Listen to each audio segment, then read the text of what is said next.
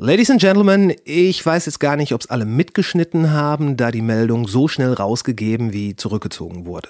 Die gerade in den letzten anderthalb, zwei Jahren außerordentlich erfolgreiche Plattform OnlyFans hat kurz vor der Aufnahme dieses Podcasts verkündet, sexuell explizite und pornografische Inhalte nicht mehr zuzulassen. Was komisch ist, da eben diese Form von Content ein ganz wesentlicher Teil von OnlyFans ist. Man könnte so weit gehen zu sagen, dass Porno OnlyFans groß gemacht und äh, OnlyFans Porno ein bisschen salonfähiger gemacht hat.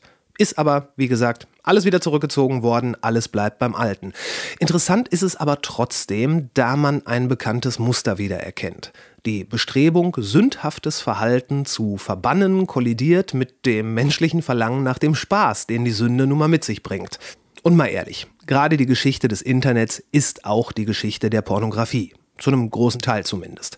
Wer weiß, vielleicht ist Porno auch einmal mehr der Innovationsmotor, wenn es um technische Neuerungen wie zum Beispiel die Implementierung von Kryptowährungen geht. Wäre nicht das erste Mal, wird man sehen. Nun, über das und diverse andere Entwicklungen spreche ich mit meinem heutigen Gast. Der ist seit Jahren ein aufmerksamer Beobachter der prägenden Strömung des Internets. Diese beschreibt und analysiert er auf seinem Blog bzw. in seinem Newsletter Neunetz und erläutert sie auch in diversen Podcasts. Ich muss zugeben, es hat bei der Aufnahme leider ein paar Verbindungsprobleme gegeben, aber ich denke, wir haben das ganz gut hinbekommen. Darum jetzt ganz viel Spaß mit dem großartigen Marcel Weiß.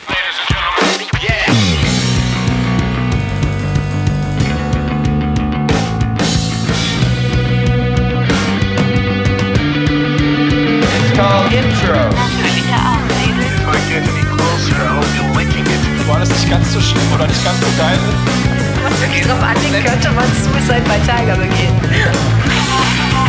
Es gibt noch andere Feinde. Wir werden nicht so viele Leute erschossen. 10.000 Mann, wir brauchen Pferde und Kanone. Finde den Plan super. Die Welt geht zugrunde. Hat die Kontrolle über sein Ende. schon zu, zugemacht, aber ja gut, man weiß ja nicht, woran es. Man weiß ja nie, woran es liegt. Nee. Und äh, damit äh, sind wir ja quasi schon direkt voll drin. Man weiß nie, woran es liegt, weil du bist, du bist doch eigentlich. ja, ist doch so. Ich meine, du bist, du bist jemand, der ja schon seit geraumer Zeit die, äh, sagen wir mal, die digitale Realität, das Netz und wie du es auch immer nennen möchtest, äh, ganz kritisch beäugst. Und ich glaube, es wäre eine ganz charmante Einstiegsfrage. Wie lange kann man sich sowas ernsthaft angucken, ohne den Verstand zu verlieren? Das ist eine gute Frage. Äh, Ich mache das jetzt seit 2006, Ja. blogge ich zu den Themen. Ja, also pre-iPhone. Äh, ja, ja, ja. Ja. Ich habe das da, ich habe da auch das iPhone damals auch auf Neunetz.com damals auch äh, kommentiert, als es vorgestellt wurde, mit so, dass es ein typisches Apple-Produkt ist. Äh, schön alles, äh, super gemacht ähm, und geschlossen. Ja, das, hat, das hat, ist ja ohne App Store damals gestartet. Ähm, das hat ja dann noch, noch ein bisschen gedauert, bis sie das dann gem- gemacht haben. Und äh, das ist ja jetzt auch noch, ja, es wird ja immer stärker ein Riesenthema, der, der ganze App Store und welche Regeln und wie und so weiter, äh, diese ganzen Plattformthemen. Und ja, ja, das ist, äh, ja, wann verliert man den Verstand? Ähm, das Interessante ist, ich habe ja zu einer Zeit angefangen, als das alles so ein Randthema war. Ne? Das hat ja niemanden hier in Deutschland interessiert, auch fünf Jahre später noch nicht niemanden interessiert. Das war ja auch alles sehr überschaubar. Als ich angefangen habe, da hat äh, Michael Arrington damals äh, TechCrunch, auf die bin ich gestoßen, da hat er, glaube ich, zwei Monate mo- vorher angefangen damit äh, und hat dann da am Tag einen Post rausgehauen oder, oder zwei. Und so war das auch bei Read Write Web und, und GigaOM hat Um Malik damals äh, allein betrieben. Also hast du, da hast du deine fünf großen Tech-Blogs aus den USA gehabt und die hast du nach einer halben Stunde hattest du alles gelesen. Und heute sind das ja Media Companies. Ja, ja, heute kannst du ja keins davon kannst du da lesen, ohne da irgendwie einen Filter drüber laufen zu haben. Also ich habe ja relativ viele RSS-Feeds in meinem Feedreader und habe das und, und habe nichts davon irgendwie den kompletten Feed von so einem Tech-Blog drin, ohne da irgendeinen Filter drüber zu haben für die Dinge, die mich interessieren oder wo ich Sachen raus automatisch schon rausschmeiße, die mich nicht interessieren. Weil es alles ja in den letzten 15 Jahren vom Rand in die Mitte der Gesellschaft äh, quasi so rein explodiert ist. Äh, In, wel in welchem Zeitraum würdest du sagen, ist das in die Mitte der Gesellschaft gekommen? Fünf Jahre? Das ist eine gute, das ist eine gute Frage. Nee, also ich würde nicht sagen, so Anfang der Zehner. Ähm, tatsächlich, ich habe, ich bin, ich bin ja Vater von, von zwei kleinen Kindern. Der, der Große, der ist jetzt, der ist sieben, so siebenhalb jetzt. Und äh, als der jetzt zur Welt gekommen ist, äh, so 2013, da war das dann so in dem, ich habe das Gefühl, dass das dann in der Zeit passiert ist, in der ich quasi alles nur noch aus den Augenwinkeln mitbekommen habe, mit kleinem Baby und, und übermüdet und so etwas. Da ist das dann, ich habe ja ganz lange war das für mich ja so, da war, da war Instagram noch dieses kleine, diese kleine nette Fotosharing-App. Ja. Das hat ganz lange gedauert, bis ich das in meiner mentalen Schublade in ein riesiges Netzwerk Mainstream äh, reingepackt habe. Ja. Und so ist es mir bei ganz vielen Dingen gegangen, so dass man dann immer wieder seinen eigenen inneren Kompass wieder neu verordnen, verordnen muss, weil natürlich du hast ja an 100.000 Stellen exponentielles Wachstum, was ja immer wieder bedeutet, dass du die Dinge wieder neu in neue Schubladen legen musst und das nicht einfach zehn Jahre oder auch nur fünf oder drei Jahre in derselben Schublade liegen lassen kannst. Und ich würde schon sagen, ja, so, ja, weiß nicht, so 2000, ja, wahrscheinlich 12, 13, 14, so würde ich sagen, wo, wo so der Punkt war, wo das alles so richtig im Mainstream angekommen ist. Und dann hast du ja dann auch schon das gehabt, das war schon so, dass dann der, der Vorlauf für die ganz, ganzen großen Sachen, dann auch so, so, so Brexit und Trump und so weiter. Womit ich nicht sagen will, dass ich das jetzt mit dem, mit dem, mit der Mainstreamifizierung des Internets da äh, Trump und Brexit da in einen Topf werfen will, aber das äh, spielt natürlich alles schon alles äh, zum Teil mit rein, diese ganzen Entwicklungen. Ja, ja, ich, ich denke mal auch, ich meine, äh, viele Leute haben ja schon gesagt und damit auch sicherlich recht, dass immer in dem Moment, wenn ein neues Kommunikationsmedium aufkommt äh, oder auch vielleicht auch eher ein Informationsmedium, so ne, Radio, also Zeitung zu Radio, Radio zu Fernsehen, das hat ja schon immer zu massiven gesellschaftlichen Veränderungen auch geführt. So, ähm, Vietnamkrieg, was der erste Krieg war, der im Fernsehen verfolgt werden konnte. Und äh, das, das macht natürlich was mit Menschen. Genauso wie die ganzen Plattformen heute was mit Menschen machen. Ja. Und wo du gerade Instagram sagst, ich weiß, es gab, es gab früher diese ganz äh, rückblickend äh, ganz kitschigen, schlechten Filter. Und äh, also ich wusste anfangs gar nicht, ob Instagram jetzt primär dafür ist, um diese Fotofilter zu nutzen oder ob es wichtig ist, die Fotos dann auch wirklich da, ähm, da auszustellen, sage ich mal. Ne, so in dieser Sharing-Gedanke. Und äh, ja, mittlerweile sind solche Plattformen ja, äh, also Instagram wird ja mehr und mehr zu einem Kaufhaus gefühlt Ja. ähm, oder zu einer Werbeplattform für Leute, die dann aber auch irgendwo hin zeigen wollen, wo es dann um Geld geht. Ja. Was ja, äh, und gerade ist es ja so, das ist mir jetzt aufgefallen, dass äh, es gibt ja gerade diesen, diesen, ähm, diese Sache da mit OnlyFans, dass äh, die quasi ihren, ihren Point of Sale abschaffen wollen, also keine wirklich explizit pornografischen Inhalte mehr. Und dadurch ist mir dann erstmal wieder aufgefallen, wie unglaublich viele Instagram-Profile wirklich nur als Werbung für den OnlyFans-Link anzusehen sind.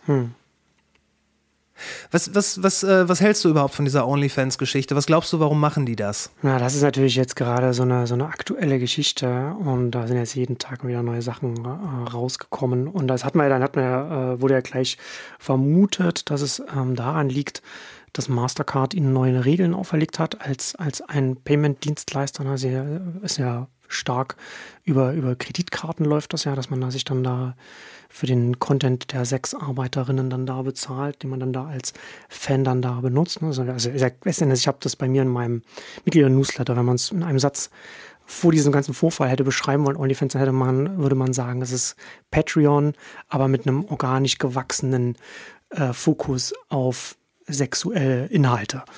Ähm, und Ja. da, ne, also so, so kann man das schon zusammenfassen. Ist auch nicht von denen nicht so geplant gewesen, sondern wie gesagt, es ist halt organisch, hat sich das so, hat sich das so ergeben, dass sie da, da so quasi so reingerutscht sind und dann da entsprechend hohen, großen Erfolg haben. weil sie sind ja da schon äh, synonym mit, wenn man da jetzt, sagen wir mal, Ja, Nacktfotos verkaufen will. ist ja- ist ja das-. Richtig. Richtig, das ist ja so das Ding. Ich meine, es gibt ja sogar Songs, wo das erwähnt wird. Also OnlyFans ist da ja schon sehr in der, auch wieder äh, in der Mitte der Gesellschaft angekommen. Das weiß ich nicht, ob ich das sagen würde. Ähm, ich habe sieben Millionen Nutzer haben sie, glaube ich. Habe so ein Pitch-Deck von gesehen, dass das, das äh, bei Axios gelandet ist. Die haben noch so ein paar Zahlen da rausgezogen. Ähm, Okay. Was äh, der, der CEO jetzt gegenüber Financial Times gesagt hat, ist, dass es, dass es nicht an den neuen Mastercard-Regeln gelegen hat, aber dass es natürlich auch an, an äh, trotzdem Payment-Thema ist, weil diverse Banken äh, diese Auszahlungen, die sie für ihre Creators dann natürlich dann entsprechend vornehmen. Ne? Also die Fans bezahlen dann über, über OnlyFans und dann schüttet das OnlyFans wiederum aus an, an, die, an die Creators dann, ähm, dass das ganz viel von äh, Banken nicht weitergeleitet wurde. Insbesondere auch von einer Bank, die als Mittelsmann agiert. Ne? Also dass dann ähm, OnlyFans das an diese Bank weiter, ich habe den Namen habe ich jetzt leider vergessen, und das dann an die äh, Endkonsumentenbanken dann weiterleitet.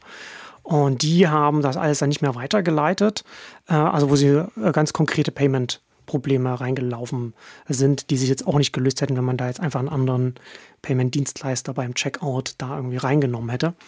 Mhm. Äh, und worauf sie jetzt gesagt haben, dass sie da dann einfach jetzt so die Richtung jetzt wechseln müssen. Ein weiterer Grund, der vermutet wird und der auch naheliegend, sie sind gerade auch auf der Suche nach Risikokapital gewesen. Deswegen ist auch überhaupt nur Axios an, an den Pitch-Deck rangekommen. Und ganz interessant, in dem Pitch-Deck erwähnen sie kein einziges Mal, äh, dass, dass auf ihrer Plattform pornografische Inhalte stattfinden. Was, okay. äh, wo, wo ich als Investor, selbst wenn ich mich nicht intensiv mit OnlyFans beschäftige, äh, wenn ich das auf, mir auf dem Schreibtisch habe, weiß ich das ja. Und dann sehe ich mir das an und denke, und, und äh, das hat aber auch die Investoren, die das dann äh, Access zugespielt haben, haben auch gesagt, das ist, dass sie das äh, unehrlich finden. Und das ist halt auch, eine, also da, da weißt du ja gar nicht, wie sollst du damit umgehen? Also das kannst du ja gar nicht ernst nehmen, wenn das Unternehmen nicht mal die dominante, äh, populärste Content-Art, für die es auch steht, für die es synonym steht, gar nicht im Pitch-Tag, nicht, nicht, nicht mal erwähnt, geschweige denn thematisiert. Ne?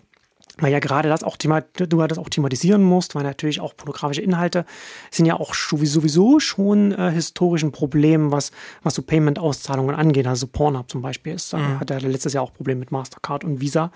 Ähm, und zusätzlich muss man dazu auch noch sagen, was man, was man vielleicht sonst so nicht weiß, so Risikokapital äh, ist in der Regel ja auch so, ne? da sind so Firmen, die setzen da so Fonds auf und dann können sehr, sehr reiche Menschen dann ihr Geld, ihre Millionen dann da reingeben in diese Fonds, die dann so fünf bis zehn Jahre maximal laufen. Und diese Firmen nehmen dann das Geld und investieren das in potenziell schnell wachsende Unternehmen, um dann relativ viel Geld damit zu machen, hohe Gewinne dann äh, dazu erreichen und das dann wieder an diese sehr reichen Menschen mhm. auszuschütten, die damit ihr Geld schneller vermehren können, als das jetzt zum Beispiel in Aktien zu stecken. An der, an der, an der mhm. Börse. Im Grunde genommen ist es ja letzten Endes auch für eine Beteiligung bei Aktien oder dass es mit mehr Risiko ist und mehr, mehr Gewinn. Und diese äh, Risikokapitalfirmen haben aber fast alle, also ich wüsste nicht, welche das nicht haben, alle eine Klausel, die ihnen untersagt, so, so, so, so Weißklausel nennt sich das meistens so, also so, so weiß im Sinne von, von äh, im Englischen, was was jetzt das deutsche Wort? Sünde. Sünde, genau. Ne? Also wo man halt, wo man halt nicht in, in. Adult Content investieren darf und solche Dinge was. Ne? Was halt bedeutet, dass die meisten äh, Risikokapitalfonds sowieso nicht in OnlyFans investieren könnten, solange die pornografische Inhalte haben, weswegen sie auch, selbst wenn sie da ehrlich gewesen wären, vielleicht, vielleicht sind sie deswegen nicht ehrlich gewesen, weil sie dachten, na, vielleicht merkt niemand, ähm, ja, also, aber da hätte sowieso niemand ja investiert. Und das ist halt so ein weiterer, so ein weiterer Grund. Ne? Sind auf der Suche nach Risikokapital. Also ich verstehe nicht so richtig, warum sie auf der Suche nach Risikokapital sind, weil sie haben relativ gute Kennzahlen. Ähm, aber ja, vielleicht braucht der CEO noch eine zweite Partyjacht oder so. Ja, gut, äh, der Trend geht zur Zweitpartyjacht. Klar. Ähm, ich denke, also was, was ich mir noch überlegt habe, äh, oder was heißt, beziehungsweise ich habe da auch so einen Kommentar zugehört, Eventuell wollen die das Ding einfach verkaufen, also komplett. Und äh, da ist es natürlich auch für, äh, vielleicht, für vielleicht noch nicht so erschlossene Märkte sinnvoller, das ohne, den, ohne die pornografischen Inhalte zu verkaufen. Wobei äh, Nacktfoto, Nacktfotografie und ähnliches, also erotische Inhalte, die werden davon ja ausgenommen. Das würde dann ja wahrscheinlich irgendwie so als etwas Ästhetisches durchgewunken werden. Also la Playboy und so weiter. Und äh, dass sie vielleicht auch hoffen, damit Investoren zu erreichen aus vielleicht äh, aus Ländern, wo pornografische Inhalte generell noch nicht so, äh, so, so, so offen, offen begrüßt werden, wie zum Beispiel in Kalifornien. Ja, keine Ahnung, was da, was, was da die Überlegung ist. Aber das, das Problem ist letzten Endes, und ich hatte das, hatte das bei mir auch im News auch darüber geschrieben, dass es, dass es ja schon ein, ein sehr, für mich jetzt als, als jemand, der von außen drauf schaut, ein bizarres Managementversagen ist. Weil du kannst ja nicht einfach sagen, du kannst jetzt an der Stelle jetzt sagen, ja, okay, wir, wir sperren jetzt die pornografischen Inhalte aus. Aber dann bleibt ja die Frage, wofür steht denn dann OnlyFans noch? Ich weiß jetzt nicht, wie die, wie die Aufteilung ist, weiß man ja nicht, ne, von, von den, von den Content-Inhalten. Mhm. Aber ich würde jetzt schon mal sagen, dass so 90 Prozent des GMV auf pornografische Inhalte fällt und Leute, die das, die pornografische oder, oder ja. zumindest an Pornografie angrenzen, ne? also wenn es so, so leicht bekleidete Fotos ist, das, das kann ja alles durchaus noch im grauen Bereich sein, aber es tendiert halt hin zu zumindest sexualisierten Inhalten, würde ich jetzt mal vermuten. Ähm, und wenn du das jetzt so beschneidest, ja. dann bricht dir ja dein, dein, dein, dein, deine, deine größte Säule, dein, dein Alleinstellungsmerkmal weg. Und dann ist ja die Frage, was ist denn dann das Unternehmen dann noch wert? Was du dann vielleicht verkaufen willst oder ja. investieren soll oder irgendetwas. Und die Tatsache, ja, das, das, und das, das stimmt natürlich. Die Tatsache, äh, dass sie das halt, dass sie das jetzt einfach machen, ohne darauf vor, ohne sich wahrscheinlich Gedanken gemacht zu haben, dass sie vielleicht an diesen Punkt kommen und äh, wie sie damit umgehen, äh, also nicht proaktiv daran darauf hinzuarbeiten, finde ich schon sehr befremdlich. Ähm, ich habe ja vorhin den Witz mit der, mit der Yacht gemacht, aber tatsächlich ist ja im, an, meine, früher war das, war in den, in den britischen Boulevardmedien ist da so ein Artikel durchgewandert über die, über die, äh, über das Partyleben des CEOs. Äh, ist OnlyFans, ist, kommt ja aus Großbritannien. Ähm, mit Yacht und, und Landhaus und regelmäßigen Partys und so etwas. Und als Startup-CEO von einem Unternehmen, das jetzt noch nicht so alt ist, noch nicht so etabliert ist, das zeugt ja, glaube ich, auch schon ein bisschen schon von, von, sagen wir mal, Prioritäten des Gründers und CEOs, was was sich jetzt auch in dem Managementversagen auch niederschlägt. Mhm. Ja, ist gut möglich. Sollte es, sollte es wirklich hier mit dieser, dieser Mastercard-Geschichte zusammenhängen, ähm, könnten wir beide das jetzt ganz gut benutzen, um quasi gleich das, die nächste Klammer aufzumachen. Ähm, nämlich so ganz grob gesagt, wofür brauchen wir denn heute eigentlich noch Banken oder Institutionen wie Mastercard, wenn man das doch, wenn man das doch ganz wunderbar über Kryptowährung äh, lösen könnte? Ja, also das ist Ihre ja Meinung zu Kryptowährung, Herr Weiß. Ah, ja, das ist ein, äh, ein großer Topf, den du da aufmachst. Und tatsächlich war das auch gleich mein erster Impuls, als das jetzt vor einer Woche dann rauskam. Und haben ja dann auch andere auch darüber geschrieben, dass, dass das natürlich jetzt auch ein, äh, äh, potenzielle Killer-Applikation auch für Krypto gerade wäre, das äh, äh, in die Richtung zu gehen. Und sehe ich auch nach wie vor so.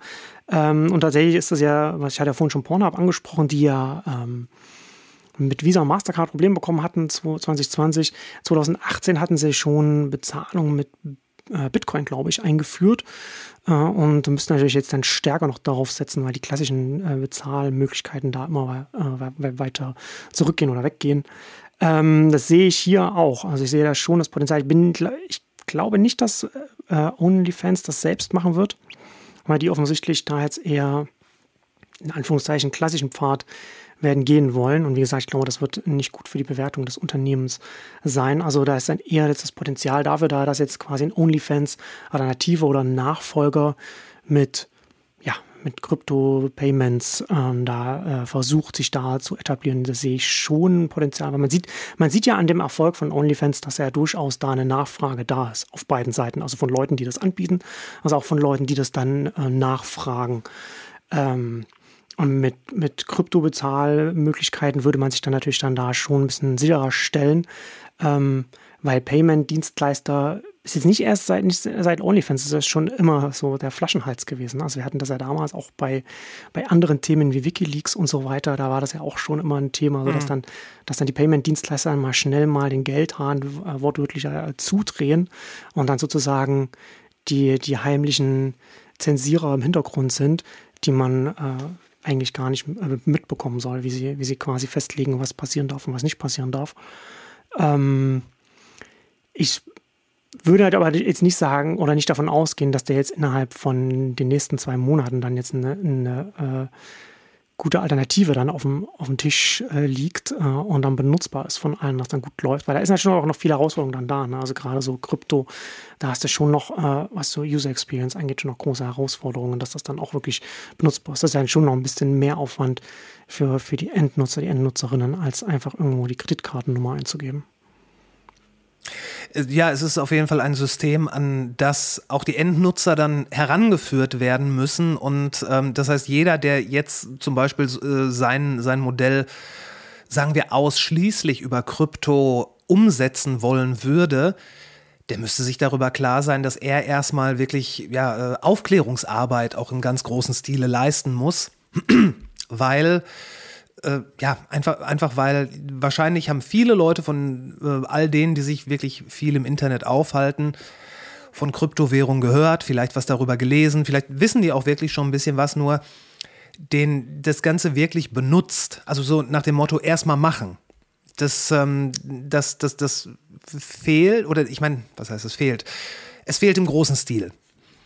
Ähm, ich habe mich damit mit einigen Leuten, die auch so aus dem Crypto-Space sind, äh, der äh, Sherman Woschemgier zum Beispiel, darüber unterhalten. Und da wurde auch immer gesagt, ja, man, eigentlich muss man so den, muss man Anreiz bieten, Leute das, äh, und da, die Leute da unkompliziert ranführen, dass sie da mal so ein bisschen was mitmachen können. Hm. Aber da, ich meine, das, das Potenzial, das ist ja, würde ich mal sagen, dem ist unwidersprochen, weil immer mehr von unseren, von dem Leben wandert ins Digitale ab. Das heißt, auch ein wirklich digitales Geld, was Kryptowährungen natürlich darstellen, äh, ist, ist an der Zeit. Ja, also ich äh, sehe schon auch da viel Potenzial. Ähm und ich meine, was, was gibt es ein größeres Anreiz äh, für Leute, da ein neues Payment oder, oder was auch immer eine neue Technologie, sage ich mal, zu benutzen, als Pornografie. Als ne? Also es ist ja, ja ne? naja, aber das ist, ist ja schon so, dass so Pornografie hat ja schon ganz oft Technologien nach vorne gebracht. Ne? Ob das jetzt VHS früher gewesen Internet, ist ja. oder jetzt Internet, Videos, äh, äh, Download-Streaming und so weiter. Das ist ja schon immer relativ stark vorn gewesen und auch die heutigen populären Pornoseiten, wenn man dann mal manchmal so Zahlen sieht, was die an, an Aufrufen haben und, und an Traffic, das ist ja schon wirklich, wirklich, wirklich enorm. Wird eben, wird eben einfach aus kulturellen Gründen einfach nicht thematisiert. So, ne? Das, also wird ja. immer so ein bisschen im Hintergrund gehalten, aber das ist, das ist ja schon was Relevantes. Und das, äh, ähm, ja, ich, also ich hatte das auch bei mir geschrieben, also letzten Endes das, was mit OnlyFans passiert ist und was, was mit Pornografie oder, oder, oder mit sexuellen Inhalten äh, da möglich ist, kann man sich eigentlich keine bessere Situation vorstellen, in der Kryptographie, äh, Kryptowährungen nochmal noch mal einen Schub nach vorne bekommen könnten. Die einzige bessere äh, Situation, die ich mir vorstellen kann, ist einfach Hyperinflation. Ne? Also wenn man in einem Land ist, wo es Hyperinflation gibt, wo dann Leute sich dann einfach nach alternativen Zahlungsmitteln umschauen, was wir ja zum Teil in Venezuela sehen und zum Teil auch in anderen Ländern, wo wir jetzt schon sehen, dass da Leute dann einfach aus sich heraus, aufgrund der, der, der lokalen Währungssituation, einfach nach Alternativen suchen. Und da hast du ja auch einfach bei Krypto den, den Vorteil, was du ja schon sagst, ne, dass es, wir sind online, wir, wir haben das schon alles. Ähm, du hast halt, du hast den, den immer vernetzten Supercomputer in der Hosentasche und dann kannst du dann in der Regel oder Hoffnung da kannst du das dann, da kannst du das dann relativ schnell dann benutzen. Ist natürlich da auch immer wieder so das Thema, so ich glaube, dass Krypto grundsätzlich als Thema auch ein bisschen zurückgehalten wird von den Regeln der, der App Stores. Da sind ja ähm, Apple und Google da mhm. schon noch, gucken auch so ein bisschen drauf, was sie erlauben. Sicher Apple, Apple noch ein bisschen mehr. Ähm, aber davon abgesehen, das, als Technologie steht das halt bereit und letzten Endes wartet es nur auf, auf das Umfeld, auf die Situationen, in denen es dann äh, richtig attraktiv wird. Und das ist und das sind die zwei Beispiele, die ich jetzt genannt habe, sehe ich da schon als, als sehr naheliegend. Es gibt sicherlich noch andere, aber das ist jetzt, äh, was ich schon glaube, was die zwei Umgebungen sind, wo Krypto sich da äh, zumindest als Zahlungsmittel da stärker verbreiten kann. Man muss ja dieses ganze Krypto-Thema letzten Endes zweigeteilt sehen. Ne? Auf der einen Seite hast du das, worüber wir jetzt hier geredet haben, so ganz klar, so äh, Ersatz für Payment, wo dann einfach so Wert ja. hin und her geschoben wird als Zahlungsmittel. Ähm, und dann gibt es ja noch so andere äh, Möglichkeiten, was man dann da richtig de dezentral umsetzen kann. Ne? Dezentrale Netzwerke oder, oder Dienste äh, oder mit NFTs und so weiter. Das ist ja nochmal, das geht ja nochmal in, ja, in, in, eine leicht andere Richtung. Das muss man schon, glaube ich, nochmal getrennt betrachten. Das finde ich fast noch ein bisschen spannender zu sagen, dass man, dass man ein Social Network auf, auf einer Blockchain-Basis dezentral organisiert, sodass man, dass, dass das eine, eine, eine andere Alternative ist zu dem, was wir heute haben, also diesen ganzen, ganzen zentral organisi organisierten Social Networks und so weiter. Aber das ist wiederum etwas, was wirklich, wirklich, glaube ich, aktuell schwer in diesen, in diesen mobilen Sektor reinkommen kann. Also gerade so Apple App Store, das ist da schon eine größere Herausforderung, da reinzukommen. Aber äh, ja, das sind auf jeden Fall, das ist auf jeden Fall ein spann, äh, spannendes Thema. Frage ist halt, ähm, wie lange das äh, dauern wird, bis das dann zum Beispiel in Mainstream ankommen wird, weil das ja schon auch etwas ist, was sich ein bisschen schwerer tut, Verbreitung zu finden, eben weil es schon viele Online-Angebote, klassische Angebote gibt, die von äh, Leuten genutzt werden und Trägheit der Leute sollte man auch nicht unterschätzen. Das, das auf jeden Fall. Und es ist, es ist ja auch so, dass ähm, wenn man jetzt von diesen Web3-Plattformen oder von diesen möglichen äh, dezentralen Systemen ausgeht, da sind natürlich auch viele der gegenwärtig größten Firmen der Welt nicht unbedingt begeistert davon, weil das denen ja auch auf lange Sicht wahrscheinlich schon das Wasser abgraben wird. Und also ich, ich denke mal, eine, eine Firma wie, wie, wie Google, wie Facebook äh, etc., die können ähm, Krypto, also Kryptowährung besser in ihr bestehendes und in ihr sie reich machendes System integrieren, als wenn da jetzt jemand kommt und sagt, äh, wir haben eine Technologie, die das ganze System, was ihr aufgebaut habt, obsolet macht. Da sehe ich da schon so ein bisschen, naja, äh, die Möglichkeit, dass die da nicht so Lust drauf haben, ganz simpel gesprochen. Ja, weiß ich gar nicht. Würde ich da, ich würde da die verschiedenen Big Tech-Konzerne da, glaube ich, nicht in einen Topf werfen. Also da hast du sicherlich so ein Apple, das ja schon einen, sagen wir mal, einen Kontrollfetisch hat. Ähm, dann hast du so ein Google, wo das Hauptprodukt wo ich nicht sehe, dass da, dass die Google-Suche jetzt von irgendeiner Krypto-Alternative abgelöst wird. Das, das stimmt. wird auch, glaube ich, nicht in den nächsten Jahrzehnten nicht passieren. Ähm, und dann hast du ein Facebook, wo du da schon auch nochmal ein Wachstumspotenzial hast, was sie ja selbst ja auch gesehen haben äh, mit, mit ihrem Libra-Diem-Projekt, wo sie ihr eigenes Kryptowährung da äh, etablieren wollten und dann relativ viel in regulatorischen Gegenwind reingelaufen sind. Und jetzt sind sie aber, glaube ich, jetzt kurz davor oder, oder starten das jetzt gerade. Mhm. Ähm, und da, gerade bei einem Facebook, ist da schon, ist da schon viel Potenzial drin, gerade weil, es, weil das auch ein zusätzliches Standbein sein kann neben dem Werbegeschäft. Ne? Dass man dann einfach sagt, auf der Basis dann ganz viel, den ganzen quasi Finanzbankensektor dann nochmal äh, in, der, in diesem Krypto-Umfeld abbilden und als ein Facebook mit jetzt fast drei Milliarden Nutzern, bist du natürlich dann auch der, der größte Knoten in diesem, in diesem Netzwerk und kannst natürlich dann relativ viel dann da rausziehen. Und wenn du als, wenn du auf die, grundsätzlich auf die Entwicklung der Technologie schaust und du, und, und du zu dem Schluss kommst, dass es sowieso, dass wir sowieso in den nächsten Jahrzehnten an einen Punkt kommen, an dem es äh, diese ganzen Krypto-Angebote äh, in, in der Mitte der Gesellschaft irgendwo ankommen werden irgendwann, dann ist es natürlich sinnvoll für so einen Konzern wie einem Facebook zum Beispiel, auch frühzeitig da proaktiv was Eigenes jetzt aufzubauen. Ich hatte damals, als sie das Libra vorgestellt haben, auch einen ziemlich langen Artikel dann noch dazu geschrieben und hatte da hatte das genau in der Richtung dann auch ausgeführt. Und da ist bei denen schon Potenzial da, ähm, da sehr viel ja einfach einen neuen großen Erlösstrom aufzumachen. So, äh, jetzt nur, nur mal quasi deinen äh, Gedanken erahnend. Äh, ich bin mir sicher, dass, dass, dass Facebook, wenn sie ein, äh, ihre, ihre eigene Kryptowährung ins Spiel bringen, da haben die natürlich eine super Position. Aber worauf ich ja hinaus wollte, war, dass äh, wenn es das, was so als Web 3, das dezentrale Internet und so, wenn das kommt, ich glaube, das wäre dann was, was dann auch an Stühlen rütteln kann, auf denen zum Beispiel ein Facebook sitzt. Weil ein ein soziales, äh, ein soziales Netzwerk, äh, dezentral, das ist schon eine spannende Vorstellung.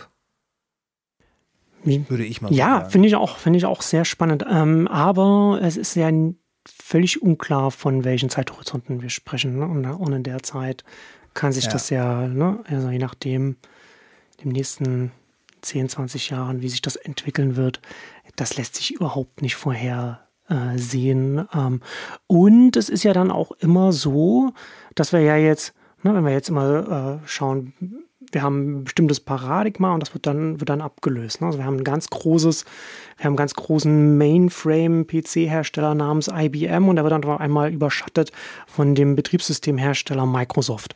Sondern hat dann dominiert Microsoft die Tech-Industrie und dann äh, kommt irgendwann ein Internet-Suchmaschinenanbieter namens Google und überschattet Microsoft.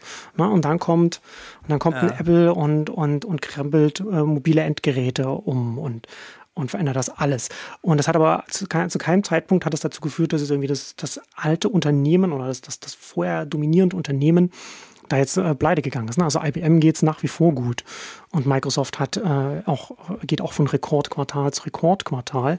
Und ähm, könnte mir vorstellen, dass das an, in dem Feld hier vielleicht auch ähnlich sein wird, dass man dann auch dann, dass es in Facebook auch weiter gut gehen wird, auch wenn es dann ein, ein großes Web3 dezentrale Alternativen gibt, die dann hochkommen, wo dann Facebook dann vielleicht auch irgendwo an der Stelle dann dann andockt und dann zwar vielleicht so, so cool dann da noch wirkt, wie, wie heute ein GMX oder so, aber dann einfach trotzdem noch weiter existieren kann. Ne?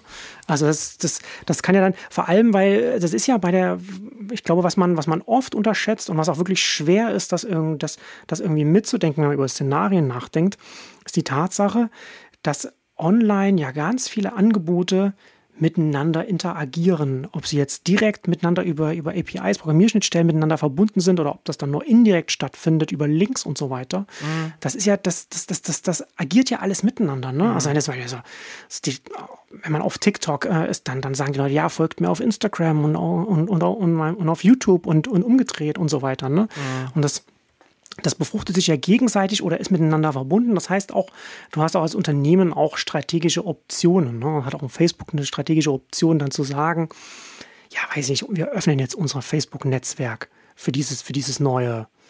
Ähm, oder wir beteiligen uns auf, auf eine andere Art und Weise da. Mhm.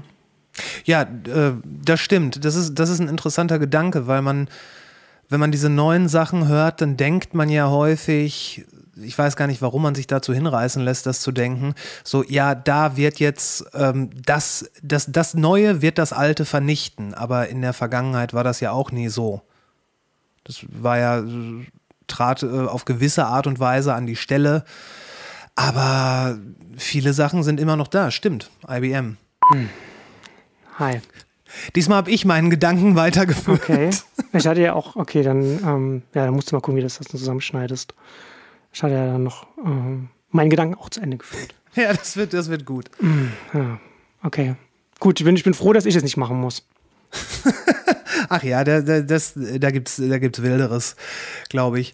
Ähm, wenn, wenn wir uns jetzt die Blockchain angucken ähm, und das, was da so passiert und was auch ich, da gibt es ja halt auch diese Hype-Bewegung. Ne? Du hat mal hieß es äh, Bitcoin, also zweimal hieß es ja schon, Bitcoin wird das ganze Währungssystem umkrempeln und in einem Jahr ist nur noch Bitcoin und alles. Und ähm, da sind Leute sehr enthusiastisch unterwegs. Äh, ähnlich scheint es jetzt gerade mit ähm, Non-Fungible Tokens, also NFTs zu sein. Da gibt es auch eine sehr enthusiastische Fangemeinde ähm, wobei ich bei NFTs halt auch teilweise schon einen wirklichen Nutzwert sehe. Also da gibt es ja wirklich interessante Sachen. Aber wenn man, wenn man jetzt mal nur NFTs so im Kunstkontext betrachtet, sei es jetzt als äh, Musikstück, Kunstwerk, whatever, da habe ich in der letzten Zeit so ein bisschen den Eindruck, dass allein die Tatsache, dass ein Kunstwerk ein NFT ist oder als NFT rausgeneriert wird, das macht es schon cool. Also unabhängig davon, ob das Kunstwerk jetzt cool ist. Weißt du, was ich meine? Ja, ja, ja, absolut. Also das, zum einen das, ne, du hast ja dann auf einmal was ganz Neues und dann wollen natürlich auch ganz schnell ganz viele Leute dann auch dabei sein, ob das jetzt irgendwie so, so, so Musikerinnen sind oder Künstlerinnen sind oder Leute, die die Kunst sammeln. Und dann hast du natürlich auch die, die ganzen Institutionen, die da auch, ne, ich meine, wann, wann passiert im Kunstmarkt mal etwas, was, was, was wirklich irgendwie so, so vom, von, dem, von, dem, von der wirtschaftlichen Seite was, was äh, Neues bedeuten äh, würde oder, oder neue, neue Möglichkeiten hat. Das ist natürlich dann schon aufregend. Ich glaube gleichzeitig aber auch, dass wir da auch so ein bisschen, habe ich zumindest das Gefühl, auch so ein bisschen haben, so, es gibt jetzt auch schon einige, sagen wir mal so Kryptomillionäre, wahrscheinlich auch Milliardäre, also Leute, die in den letzten Jahren mit, mit Bitcoin reich geworden sind und die ähm, auch äh, sehr starke, deswegen auch sehr starke Krypto-Fans sind und äh, dann auch ein mhm. bisschen so, sag mal, die haben halt, die haben halt viel Geld und dann äh, auch ja. und dann auch von dieses Geld auch benutzen, um dann für absurde Summen dann NFTs zu kaufen, um das dann auch zu einer selbsterfüllenden Prophezeiung zu machen. Ne? Dass das dann halt, oh, guck mal, das NFT geht für so und so viel weg. Ähm, Äh, und dieses, ähm, wie heißt, ich habe jetzt den Namen, wie hieß, wie hieß denn dieser Künstler, der jetzt diese äh, um, die, um die Jahreswende war, war ja diese große Auktion. Bibel heißt, ich heißt ja, glaube ich, ne? Irgendwas in Bibel, der, genau, der der, Richtung. 5000 Days oder so. Genau, genau. Diese, der jeden Tag haut er ja so ein, so, ein, so ein Bild raus und hat dann halt äh, angefangen mit NFTs. Äh, erst erst eine, schon, schon eine Auktion zu machen, die Wellen geschlagen hat und dann eben diese Auktion noch. Und die ja wirklich für Schlagzeilen gesorgt hat, ähm, weil er da sofort zu einem der, der zeitgenössischen Künstler geworden ist, die das meiste Geld mit einer Aktion verdienen. Ich glaube, der ist ein, ein 60, 60 Millionen oder so. Ja, ich ne? glaube 68 Millionen waren es, glaube ich, irgend, irgend so etwas. Ja, ja. Und Ja, das ja, war irgendwie- in, irgendwie so. und das war und da ist er dann jetzt, glaube ich, auf Platz 1 oder Platz 2 weltweit, was, was so, was, was das Ja, Ranking angeht ja. von Künstlern oder Malern, die, die da, ähm, was, man, was man da an Auktionsvolumen dann äh, umsetzt. Ähm, auf jeden Fall, was Ja, interessant genau. war dann in dem Zusammenhang, es stellte sich dann raus, ähm, dass einer der, der, ähm, der macht die ist das auch ein Millionär, der macht die, die Thron-Blockchain und hat unter anderem das, äh, die BitTorrent-Firma übernommen. Äh, und der hat auch darauf geboten und wollte dann eigentlich und, wo, und hat auch immer weiter geboten und weiter geboten. Und in den letzten zwei Minuten hat er, er hat eigentlich noch mehr geboten, als was es dann rausging. Und, und, er, und er behauptet und hat gesagt, dass sein letztes, sein letztes Bit, sein letzte, ähm, also was, was, er angegeben hat, was er bereit ist zu bezahlen, zwei Minuten vor Ende, äh, dass das nicht mehr vom System angenommen wurde. Und äh, Okay. die und die Auktion selbst ist an jemanden gegangen. Und da wird es jetzt ein bisschen, bisschen shady. Die ist an jemanden gegangen, der ein Unternehmen oder, oder beziehungsweise, wie, wie soll man sagen, ein Fonds, ein, ein, ein äh, Digitalkunstfonds aufgesetzt hat, äh, wo, das, wo diese Auktion reinfließt, diese für 5000 oder Days oder wie auch immer so von, von People. Und dieses ganze, dieses ganze Konstrukt, wo das mit reinläuft, diese Kunstwerke, das wiederum, daran kann man sich als äh, in Form von NFTs beteiligen. Also ich kann dann jetzt oder du, wir könnten jetzt dann zum Beispiel einen Anteil in Form von einem NFT daran kaufen, in der Hoffnung, dass dieses ganze Konstrukt an Wert weiter gewinnt. Und Bibel selbst Okay. äh, äh, ist, ist, ein, ist ein Teilhaber von diesem Fonds an dem Ah, das gegangen ist. Äh, Und das ist dann der, schon ein der bisschen. zündet die Kerze an beiden Enden an. Ja, Ja. das ist äh, schon ein bisschen schwierig. Vor allem vor, vor der Tatsache, dass er das gar nicht hätte machen müssen, während trotzdem richtig viel Geld gemacht hätte. Ne? Also so die, dies- dieser Throngründer, der, Klar. der wollte, da, wollte das für auch für viel Geld ähm, kaufen. Und solche Sachen passieren aber jetzt. Ne? Aber da ist es so ein sehr dynamisches Feld, wo solche Dinge passieren, wo ich aber trotzdem solche Sachen, das muss man, das muss man im Kopf behalten, das muss man, das muss man sehen, ne? Da- dass, dass, dass da solche Dinge, weil, weil jetzt relativ schnell viel Geld hier auch gemacht werden kann und, ne, und ganz viele Leute einfach noch nicht den Überblick haben. Ne? Das ist ein ganz neues Feld. Aber nichtsdestotrotz, grundsätzlich das Thema NFT halte ich für extrem spannend, weil es, wenn wir da wieder zurückkommen so zu OnlyFans und so weiter, also wenn man so, oder das große Feld Creator Economy, sage ich jetzt mal, ne, wo so Kreativschaffende online Geld verdienen können, so Geschäftsmodelle für Kreativschaffende im Netz, da sind NFTs eine enorme Möglichkeit zu experimentieren auf der Geschäftsmodellebene, ganz viele Dinge auszuprobieren und auch gemeinsam mit der eigenen Community, den eigenen Fans da etwas zusammen zu machen. Da sind auch, und da ist auch ganz viel Enthusiasmus auch ähm, an ganz vielen Stellen auch in der Creator Economy, deswegen, oder bei Leuten, die sich damit professionell beschäftigen, da auch ähm, gerade da. Und das finde ich, ist für mich jetzt persönlich auch gerade von, von, von so Kryptothemen auch so das Spannendste, weil da ganz viel möglich ist. Ich, ich sehe da teilweise Parallelen zu dem, was man heute noch so die Dot- äh, Dotcom-Bubble nennt. Weil damals äh, hat ja in dem Moment, wenn eine Firma gesagt hat, ja, wir sind im Internet oder wir haben eine Dotcom, dann hatten die wirklich teilweise einfach nur eine Homepage und das war's. Ähm, also die hatten buchstäblich eine Do Domain und konnten sich dann damit schmücken, zu sagen, so, wir sind jetzt Teil dieser neuen wichtigen Welle. Und das hat denen dann gleich so eine gewisse Legitimität verschafft. Und ich glaube, dass, dass das, was das, das mit NFTs, das ist ähnlich.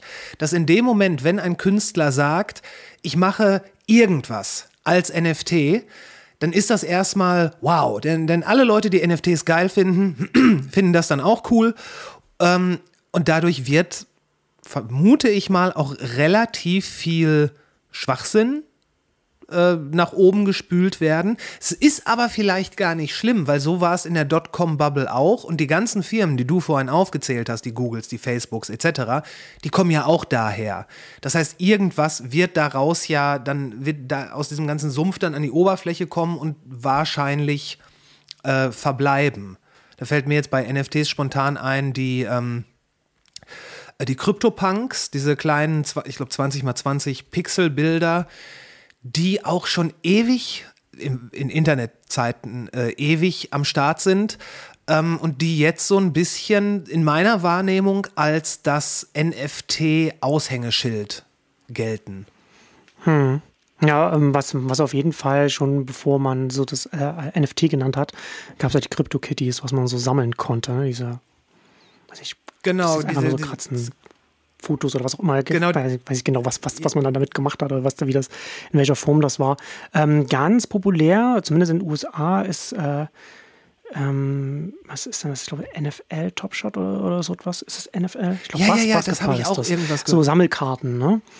Und das ist ja. so, solche Sachen, ne? Also ich meine, das ist da kann man sich natürlich darüber lustig machen, dass dann Leute JPEGs sammeln oder so etwas. Ne? Aber ich meine, eine, eine Sammelkarte, was, also ob, das, ob jetzt das Foto oder das Bild, das man sammelt, jetzt digital ist oder ob es auf Pappe gedruckt ist, macht vom, vom sagen wir mal, vom, vom Gegenstandswert her keinen Unterschied. Ne? Der Wert äh, entsteht ja aus dem, aus dem sozialen Konstrukt, der da drumrum entsteht. Genau.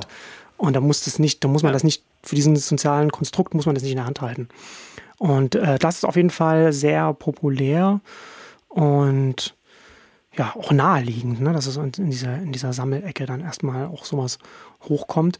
Spannend finde ich äh, dann, wie gesagt, äh, NFTs, dann, ich hatte es auch auf Neunetz auch mal da, darüber geschrieben, im Kontext dann zu sagen, okay, dieses NFT, ich habe jetzt zum Beispiel, weiß ich nicht, ich bin zum Beispiel ein Musiker oder eine Band und habe jetzt und, und bringe ein Album raus und zu diesem Album gibt es jetzt 100 NFTs. Ne, für, uns, für, für unsere 100 Superfans. Und die können jetzt die können, das, mhm. die können das jetzt kaufen. Und ähm, du kannst das dann, und dann hast du das NFT zu, zu, diesem, zu diesem Album, kannst sagen, ich habe das gleich am, ich bin so ein Superfan, dass ich das gleich am Erscheinungstag gekauft habe und habe es jetzt zehn Jahre später immer noch so. Also das kann man, da können ja entsteht auch ein Ökosystem drumherum, wo man das dann auch auf Profilen dann zeigen kann, welche NFTs man besitzt und so weiter. Und dann kann man ja zeigen, ja, wie früh man da dann vielleicht schon dabei war. Und wenn man dann die Meinung irgendwann ändert, kann man das dann auch weiter veräußern. Na, das ist ja das Besondere an NFTs, dass sie dann im Idealfall möglichst losgelöst sind von Anbietern. Also das stimmt jetzt aktuell auch noch nicht so hundertprozentig. Da ist da stecken äh, hinter NFTs dann ganz oft irgendwie so ganz nackt URLs von den, von den Anbietern, die das dann oder von den Dienstleistern, die das umsetzen. Und wenn der Dienstleister verschwindet, dann verschwindet auch ein Teil des NFTs. Und ob das irgendwie das dann äh, sein wird, wird man auch noch sehen. Aber ganz theoretisch, grundsätzlich im Idealfall ist es ja ein, ein digitales Objekt, das unabhängig ist, ob jetzt der Server von dem Verkäufer dann in zwei Jahren noch steht oder nicht. So sollte es zumindest Im sein. Im besten Fall, ja. Und in, diesen, und in diesem Idealfall können dann relativ interessante Ökosysteme äh, entstehen. Und das ist schon sehr spannend. Und dann kannst du zum Beispiel sagen, du bist eine Band, hast jetzt von, von deinem Album von 100 NFTs, vom nächsten Album machst du nochmal 100 NFTs. Und wer, dies, wer so ein NFT hat, der kommt in unseren exklusiven Super-Fan-Club rein. Das kann ein Forum sein, wo man ja. dann vielleicht mit Leuten miteinander redet oder wie auch immer. Ne? Und dann hast, du dann, dann hast du da schon so eine Obergrenze von Leuten, die da reinkommen, was dazu bedeutet, was, da, was wiederum dazu führt, dass du dann dass, dass der Wert dieses NFTs, was dann die Eintrittskarte in diesen VIP-Club ist, natürlich steigt. Und dann hast du, und dann hast du dann auch viele Leute, die dieses NFT haben, entsteht dann auf einmal auch ein Wiederverkaufswert von diesem äh, äh, digitalen Objekt, die das dann auch weiter veräußern können, zum Beispiel. Richtig. Wenn sie raussteigen. Und dann gibt es ja zum Beispiel auch die Möglichkeit für die Band zu sagen, oder wenn du das als NFT rausgibst, ich möchte für jeden Wiederverkauf äh, äh, daran beteiligt werden. Ne? Also, mein Fan, wenn, das, wenn die das zum Beispiel genau. weiterverkaufen, bekomme ich prozentual etwas davon, sodass ich dann, dann als ursprünglicher Herausgeber des NFTs dann immer daran beteiligt werde, solange das jetzt einen wirtschaftlichen Wert hat, also einen Wiederverkaufswert hat. Und mhm. das ist jetzt so mal, das ist jetzt mal, mal so, ein, so, ein, so, ein, so ein Use Case, der um so, ein, um so NFTs entstehen kann, den ich jetzt erstmal relativ den ich spannend finde, aber nochmal relativ offensichtlich. Und ich bin mir sicher, dass wir dann in den nächsten fünf Jahren noch sehr viel verrücktere Dinge sehen werden, die wir uns heute noch gar nicht vorstellen können, die dann da möglich werden. Und das finde ich extrem spannend, weil es eben auch eine, eine, eine Möglichkeit bietet, auf ganz, ganz viele verschiedene Wege äh, für Kreativschaffende sich zu refinanzieren. Ja, ähm, und was du, was du sagst, dieses äh, soziale Konstrukt, was sich um ein, äh, um ein Sammelobjekt bildet, äh, aus irgendeinem Grund, den, wenn man ihn hinterfragt, der einem vielleicht gar nicht so klar ist, ähm, du kennst ja noch Briefmarken sammeln. Und äh, es, es war ganz normal, dass man gesagt hat, oh ja, da gibt es Briefmarken, die sind ganz besonders viel wert. Da gab es ja hier die blaue Mauritius, die teuerste Hm, Briefmarke der Welt und so weiter. Ähm, und das, das war ganz klar. Jeder wusste, okay, es gibt Briefmarken, die sind viel wert. Aber es hat ja niemand gefragt, warum eigentlich? Weil die Antwort ist äh, so einfach wie ernüchternd, weil jemand bereit ist, dafür so viel Geld zu bezahlen. Genau. Kro Kronkorken wurden gesammelt, Zigaretten, Briefchen, what the heck. Aber Briefmarken, das war ja, äh, das, das finde ich da so eigentlich ein ganz gutes Beispiel, weil es faktisch Dinge sind, die ihre Aufgabe bereits erfüllt haben. Also, ne, wenn der Brief mit der Briefmarke verschickt ist, dann, sobald die Briefmarke gestempelt ist, war es das. Konntest du nichts mehr damit machen. Und dann haben Leute angefangen, die zu sammeln. Und das, das ist bei diesen äh, NFL oder wie auch immer Shots, äh, ich glaube, da werden irgendwie wirklich so Screenshots von irgendwelchen Moves von den, von den, ähm, von den Sportlern dann einfach als NFT rausgehauen. Und ja, da sagt man, das sagen dann jetzt so Leute, die mit der digitalen Welt vielleicht nicht allzu viel am Hut haben. Ja, wozu denn das? Ja, irgendjemand findet's gut. Und irgendjemand will dazu, will da ähm, Geld für bezahlen. Und ähm, ja, wenn Musiker, Kunstschaffende, was auch immer, da diese, das ist jetzt dann schon fast so ein bisschen aktienhaft. So, ähm, dass sie, dass sie dann immer noch so ein bisschen ihren Teil da rausziehen können, prozentual halt. Das ist, das ist auch was, was eventuell im Kreativmarkt das so ein ähnliches, ähm, eine ähnliche Dynamik auslösen kann, wie als es durch die Technik möglich wurde, für jeden Musiker zu Hause am Laptop ein Lied zu komponieren in einer vernünftigen Qualität. Wo dann äh, die ganzen Studios quasi drunter geächtzt haben. Ja, das kann Ja, auf das jeden so- Fall interessante Rückwirkungen dann auf das, das Objekt oder den Inhalt oder Und die Verbindung der NFTs dann haben. Und äh, dieses Beispiel, wo du meintest, ähm, so die 100, 100 Hardcore-Fans, die kriegen jetzt sowas. Man stelle sich mal vor, das würde jetzt nicht so eine, so eine große Band machen, sondern ähm, stell dir vor, Billie Eilish hätte das gemacht, bevor ihre großen Hits rausgekommen sind. Und irgendwie 100 Leute hätten das gemacht und dann wäre dann wäre Billie Eilish zu dem geworden, was sie heute ist.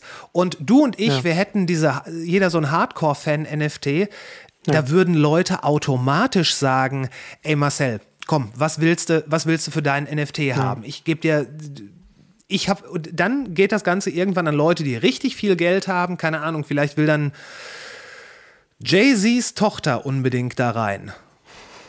Und äh, das sind dann die Möglichkeiten. Ja, Ja. Naja, und vor allem hast ja du ja dann, hast du ja dann noch, das Interessante ist ja dann, ne, sagen wir mal so, so, Billie Eilish, erstes Album, du bist am, am Erscheinungstag, weil du vorher schon Single gut fandest, hast du ein NFT und du hältst es bis heute und du kannst nachweisen, dass Ja. du das am Erscheinungstag des ersten Albums und seitdem gehalten hast. Da hast du ja quasi einen, einen offiziellen Ausweis dafür, dass du der größte Superfan bist. Ne? Also wa- wa- was, das, Genau. was das auch an sozialen äh, Dynamiken auslösen kann, glaube ich, können wir auch noch nicht so richtig sehen, was das, was das dann alles bedeuten kann. Ja, aber da, das stimmt. Das, äh, es gibt ja diesen, diesen typischen Spruch im Internet, ich kannte das schon, bevor es cool war. Und dann könntest ich du das Beweis. quasi beweisen. Ja. ja, Ja, ja. Genau. ja, das ist wirklich. Das, ja, und diese, diese, diese Technologie, die ermöglicht einfach, ähm, das den Leuten halt auch so ein bisschen damit zu, zu spielen und zu spinnen, vielleicht auch. Und ähm, ich glaube, da kann ganz, ganz viel Gutes drüber äh, mit, mit noch entstehen. Wahrscheinlich auch irgendwas Komisches, aber naja. Da, da, Ja, da ist man im aber Internet noch mal- ja schon noch mal zu dem- vorbereitet. Ja, aber um nochmal zu dem Wert zurückzukommen, ich musste immer an diesen einen äh, VWL-Dozenten damals bei mir denken. Der war, äh, der hatte so einen breiten österreichischen Dialekt, hat er gesprochen. Wir hatten damals so ein Seminar, auch zu, zu Preisbildung war das, glaube ich. Und der hat da gleich in dem ersten, in der ersten Vorlesung, so im Seminar, damals im Hauptstudium, dann gesagt, ähm, ich, kann, jetzt- ich kann jetzt nicht so den, den, den Dialekt sagen, aber es gibt keinen äh, objektiven Wert. So, ne? Also es ist, da hat er, hat er so, so ganz breit hat er das, hat er, hat er das gesagt. Ne? Und, das, und das, das ist halt, glaube ich, schon etwas als Konzept, was vielen Leuten schwerfällt zu verinnerlichen. Genau das, was du vorhin gesagt hast. Der Preis ist das, was jemand bereit ist zu bezahlen. Und alles andere ist erst einmal nicht so relevant. Ne? Also wenn man jetzt mal so negative Externalitäten und so etwas einmal beiseite lässt, was man, was dann was reguliert werden muss und so weiter. Ne? Das ist klar. Es gibt natürlich dann, gibt natürlich immer Punkte, wo man dann, aber so grundsätzlich, was ist ein Ding wert? Das, was jemand bereit ist zu bezahlen. Und daraus, Ja. und dann kann das eben auch einfach was Digitales sein, was man nicht anfassen kann, wo die Knappheit äh, künstlich reingebracht wird und dann aber nicht ein Nachteil ist. Also ein Nachteil ist, äh, wie zum Beispiel, wenn ich jetzt, ja, ich will jetzt irgendwie einen Film zum Beispiel schauen und ich kann den jetzt hier mir für, weiß ich nicht wie viel, 10 Euro oder, oder, oder im VIP-Zugang bei Disney für 20 Euro einmal angucken oder sowas. Das ist eine, das ist eine negative Knappheit, die da reingebracht wird. Und hier ist es aber bei NFT ist es ja so, dass ja, dass ja Knappheit nicht das Problem ist für mich als Käufer oder Nutzer, wie auch immer man nennen will, sondern halt ein Feature. Ne? Also das, das, das, aus der Knappheit kommt ja, kommt ja das Feature dann erst heraus. Wenn wir vorhin gesagt haben, aufgrund der Knappheit bin ich dann eins, bin ich einer der Superfans, die in, dann, die in den VIP-Club reinkommt oder aber es sind eigentlich andere Dinge dann da dran. Und das ist, glaube ich, der wesentliche Unterschied, den man da verstehen muss, was, was jetzt so ein, was jetzt hier so eine Knappheit bei einem NFT unterscheiden kann von jetzt man kauft sich digital ein Album oder, oder einen Film oder, oder, oder, ein- oder ein E-Book oder so oder so etwas. Das sind ja unterschiedliche Arten, wie man digital mit Knappheit umgehen kann. Und Knappheit ist im Digital, in der digitalen Domäne ja sowieso etwas, was ja eigentlich nur artifiziell äh, ins Leben gerufen werden kann, weil ansonsten ist es halt äh, Copy-Paste. Und das ist, ich, ich denke, dass das, das, das macht das Ganze auch so ein bisschen, ja, ähm, ja, menschlicher will ich nicht, real, es gibt in der, äh, in der physikalischen Welt durchaus, durchaus echte Knappheiten, die sich meistens äh, als etwas Negatives entpuppen. In der digitalen gibt es das eigentlich nicht. Äh, Man denke an Napster. Ähm, aber dadurch, dass das auch wieder sowas ist, was ein, ein, me- irgendwie einen menschlicheren, einen greifbareren Faktor in die digitale Domäne überträgt, wäre natürlich auch interessant darüber nachzudenken, wie es ist, wenn, wenn noch mehr als jetzt schon von unserem Leben dahin wechselt, dass man da dann auch die entsprechenden, ja, und sei es nur, äh, sei, sei, seien es nur äh, Kunstwerke. Ähm, äh, Facebook hat doch jetzt auch dieses komische, comichafte Workspace äh, Artificial Intelligence Dingen da rausgeholt, äh, aus dem Hut gezaubert. Und man stelle sich vor, man hat ein, sagen wir ein Videospiel.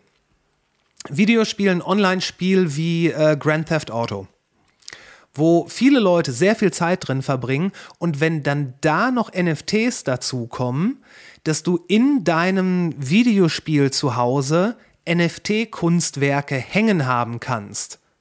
Das, das Ganze gibt dem ja nochmal eine, eine ganz andere, tja, was gibt es das? Eine ganz andere Kredibilität, wenn du so willst.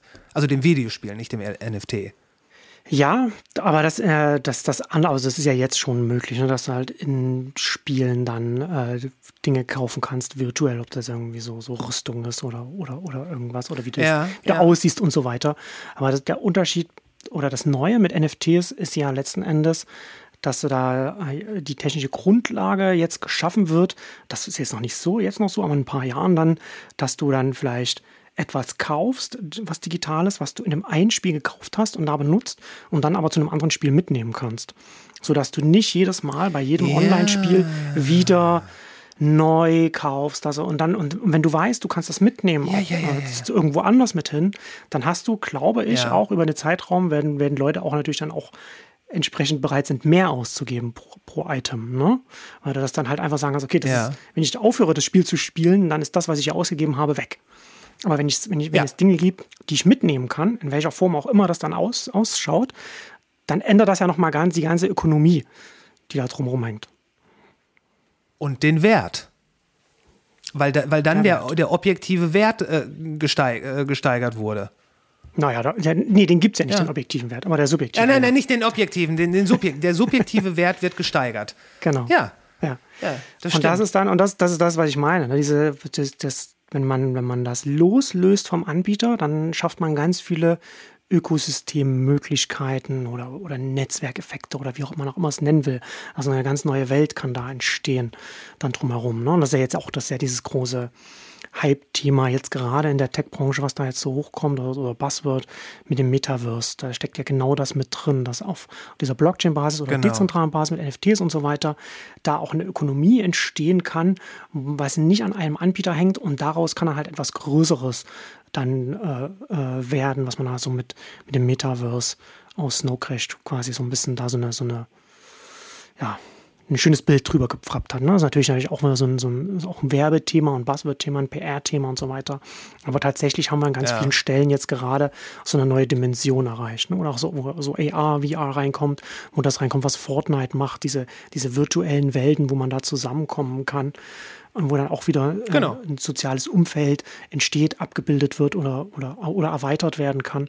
Und, das, da- und da kommen ganz viele Themen da zusammen. Und das wird, glaube ich, schon auch ein, ein, ja, denke ich, schon ein wichtiges Thema in den nächsten Jahren auch dann sein werden, was sich daraus entwickeln wird. Aber das ist natürlich nicht absehbar, wie sich das entwickeln wird. Ja, natürlich nicht. Ich habe äh, neulich hat mir ein Freund noch erzählt, ähm, dass seine äh, eins seiner Kinder hat gesagt äh, so äh, auf die, einfach auf die Frage, hey, was machst du heute noch so? Und sie meinte ähm, oder er, ich weiß es gar nicht mehr. Das Kind sagte, ich treffe mich gleich noch mit ähm, Freunden. Ja, alles klar. Äh, und das war auch so, man hat sich vorbereitet, sich mit Freunden zu treffen. Aber das, was er überhaupt nicht geschnallt hat, weil er dachte, sie wird jetzt das Haus verlassen, zur Tür rausgehen und sich irgendwo mit Freunden treffen. Nee, die haben sich einfach auf einem Discord-Server getroffen. Und das hatte aber den gleichen sozialen Stellenwert wie ein richtiges Treffen. Und da gibt, ich meine, der, die, die Verschiebung zu einer digitalen Ebene, die ist ja da, im Guten wie im Schlechten. Ja. Äh, und ich, ich denke mal, wir müssen hier nicht über die ganzen äh, negativen Sachen sprechen, die sowas auch mit sich bringen kann, weil das, ähm, ich glaube, ich denke mal, dass auch wenn am Anfang sowas immer schwierig und vielleicht sogar äh, vermeintlich unschön sein kann, dass sich die menschliche Natur da irgendwie so durchbeißen wird, dass es am Ende etwas Gutes und vor allen Dingen halt auch etwas Normales und Anerkanntes sein wird. Ja, also das, da, das ist ja auch absolut. Ne? Also das ist ja nur eine Frage. Wir sind ja jetzt, ähm, ich weiß nicht, wie alt du bist, ich bin, ich bin 42 und da äh, erlebt man so in dem Ich bin in dem- 40. Ja, und da, und in dem Alter, ne, haben wir ja, weiß nicht, ob das jetzt für uns gut ist oder schlecht ist, das kann man sich nicht aussuchen, aber wir haben die Welt vorher und die Welt nach, danach gesehen. Ne? Wir, also wir, wir, wir, sehen, wir sehen die wir sehen die beiden und haben beides erlebt und haben erlebt, wie das jetzt so hochgekommen ist. Und äh, und ich finde, das ein schönes Beispiel, was du gesagt hast, ne? dass dann natürlich dann diese, die jüngeren Generationen, die so aufwachsen, die, die können sich ja dann, wenn man heute Teenager ist, dann kann man sich ja nicht mal mehr an eine Zeit vor dem iPhone erinnern. Also geschweige denn, vor Internet geht ja sowieso nicht, schon allein von wann man, wenn man geboren ist. Ja. Und dann ist natürlich Ja, dann auch ja. der, der Gedankengang ein ganz anderer, ne? dass man sagt, man trifft sich mit, mit Freunden, genau was du sagst. Da macht es dann keinen, das macht schon einen Unterschied, aber es ist aber es ist trotzdem auch ein vollwertiges sich mit Freunden treffen, wenn man das einfach nur über, über den eigenen Discord-Server macht und dann miteinander einfach quatscht äh, und vielleicht ein, Sp Mhm. ein Spiel zusammenspielt noch daneben oder, oder wie auch immer.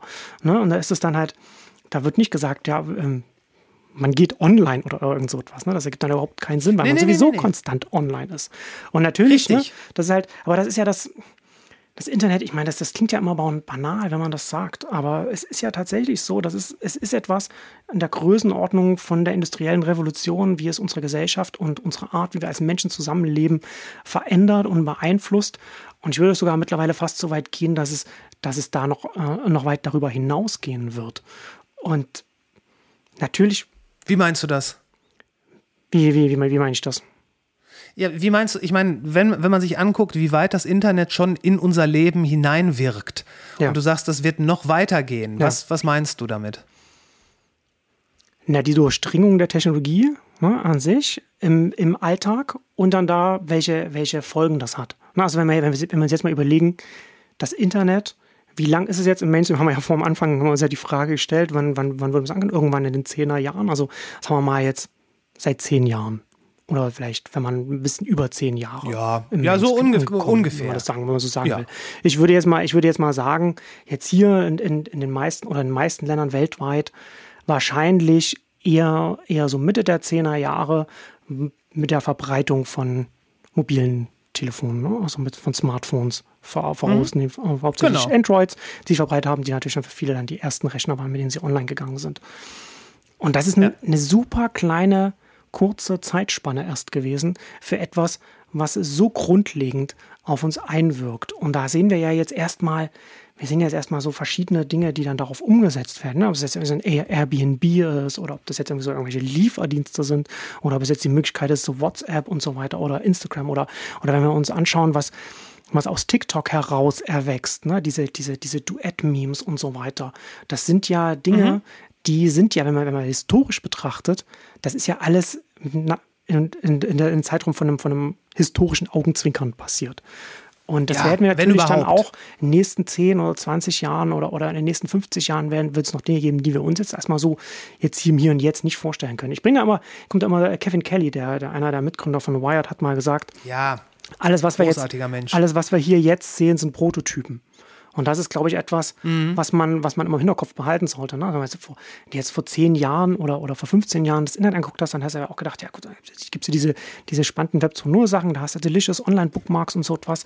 Und dann fragst du dich, was soll denn dann da noch groß kommen? Ne? Und dann hast, dann kommt dann, dann kommt das iPhone, das iPhone ermöglicht dann Instagram und, und, und die Kameras ermöglichen dann auch ein TikTok und Ja. so weiter. Ne? Und diese ganzen Ja. Dynamiken, die dann mit dem Fortnite und dem, und dem Discord in Verbindung und so weiter kommen, das ist ja, das, das, das, das, das, wächst ja selbst nochmal exponentiell weiter und wenn es dann, und interessant wird es ja immer erst, wenn die Technologie oder, oder der Dienst selbst erst lang so langweilig ist, dass er, dass er, also er wird langweilig, weil er einfach im Alltag angekommen ist. Und wenn er im Alltag angekommen ist, dann verändert er den Alltag.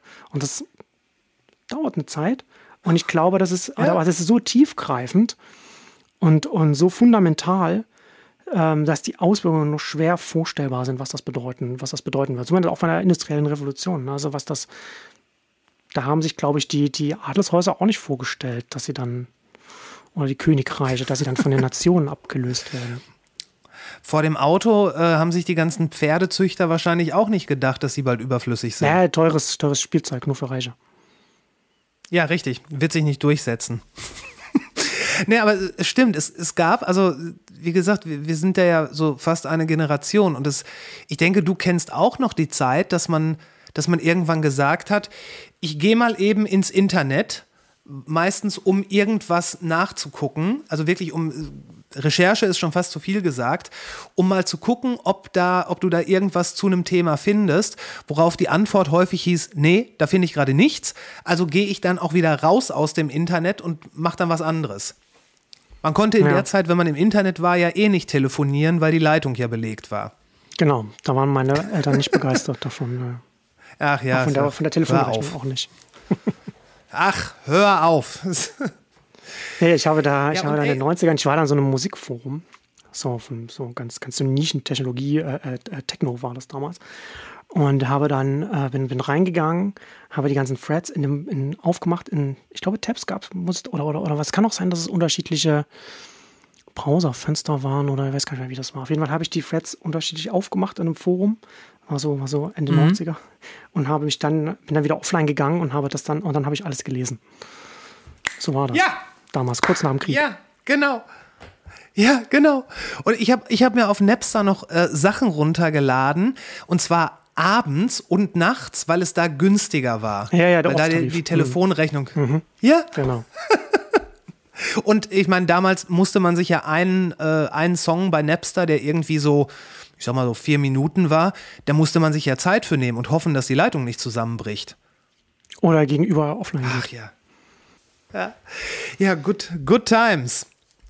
Ähm, ja, da sind wir, sind wir jetzt wahrscheinlich ein bisschen, ähm, bisschen fortschrittlicher, wobei ich, Kevin Kelly würde ich niemals widersprechen und wenn er sagt, dass das alles Prototypen sind, äh, dann stimmt das. Ich meine, er ist natürlich, äh, ist natürlich ein cleverer Kerl, weil wenn man zurück in die Historie guckt, war ja immer alles nur ein Prototyp. Etwas, woraus das nächste entstanden ist. Ja, das stimmt, aber was er meint oder wie ich es verstehe, ist, dass wir mit dem Internet an sich so ganz am Anfang stehen. Und ganz viele Dinge, was wir jetzt ja auch immer ganz, was wir an ganz vielen Stellen sehen wir ja erstmal so eine neue Technologie, die kopiert erstmal das, was vorher da war, bevor sie da, bevor dann in dieser Technologie dann diese neuen Dinge entstehen können. Na, sagen wir zum Beispiel als das iPad kam und dann alle, alle Printmagazine dann ihr, ihre Printausgaben dann als iPad Ausgaben rausgebracht haben, Ja. mit den, mit den, mit alles, alles als Bilder, damit es genauso schön aussieht, der Text als Bild, 500 Megabyte runterladen, dann, da, dann darf man durchblättern.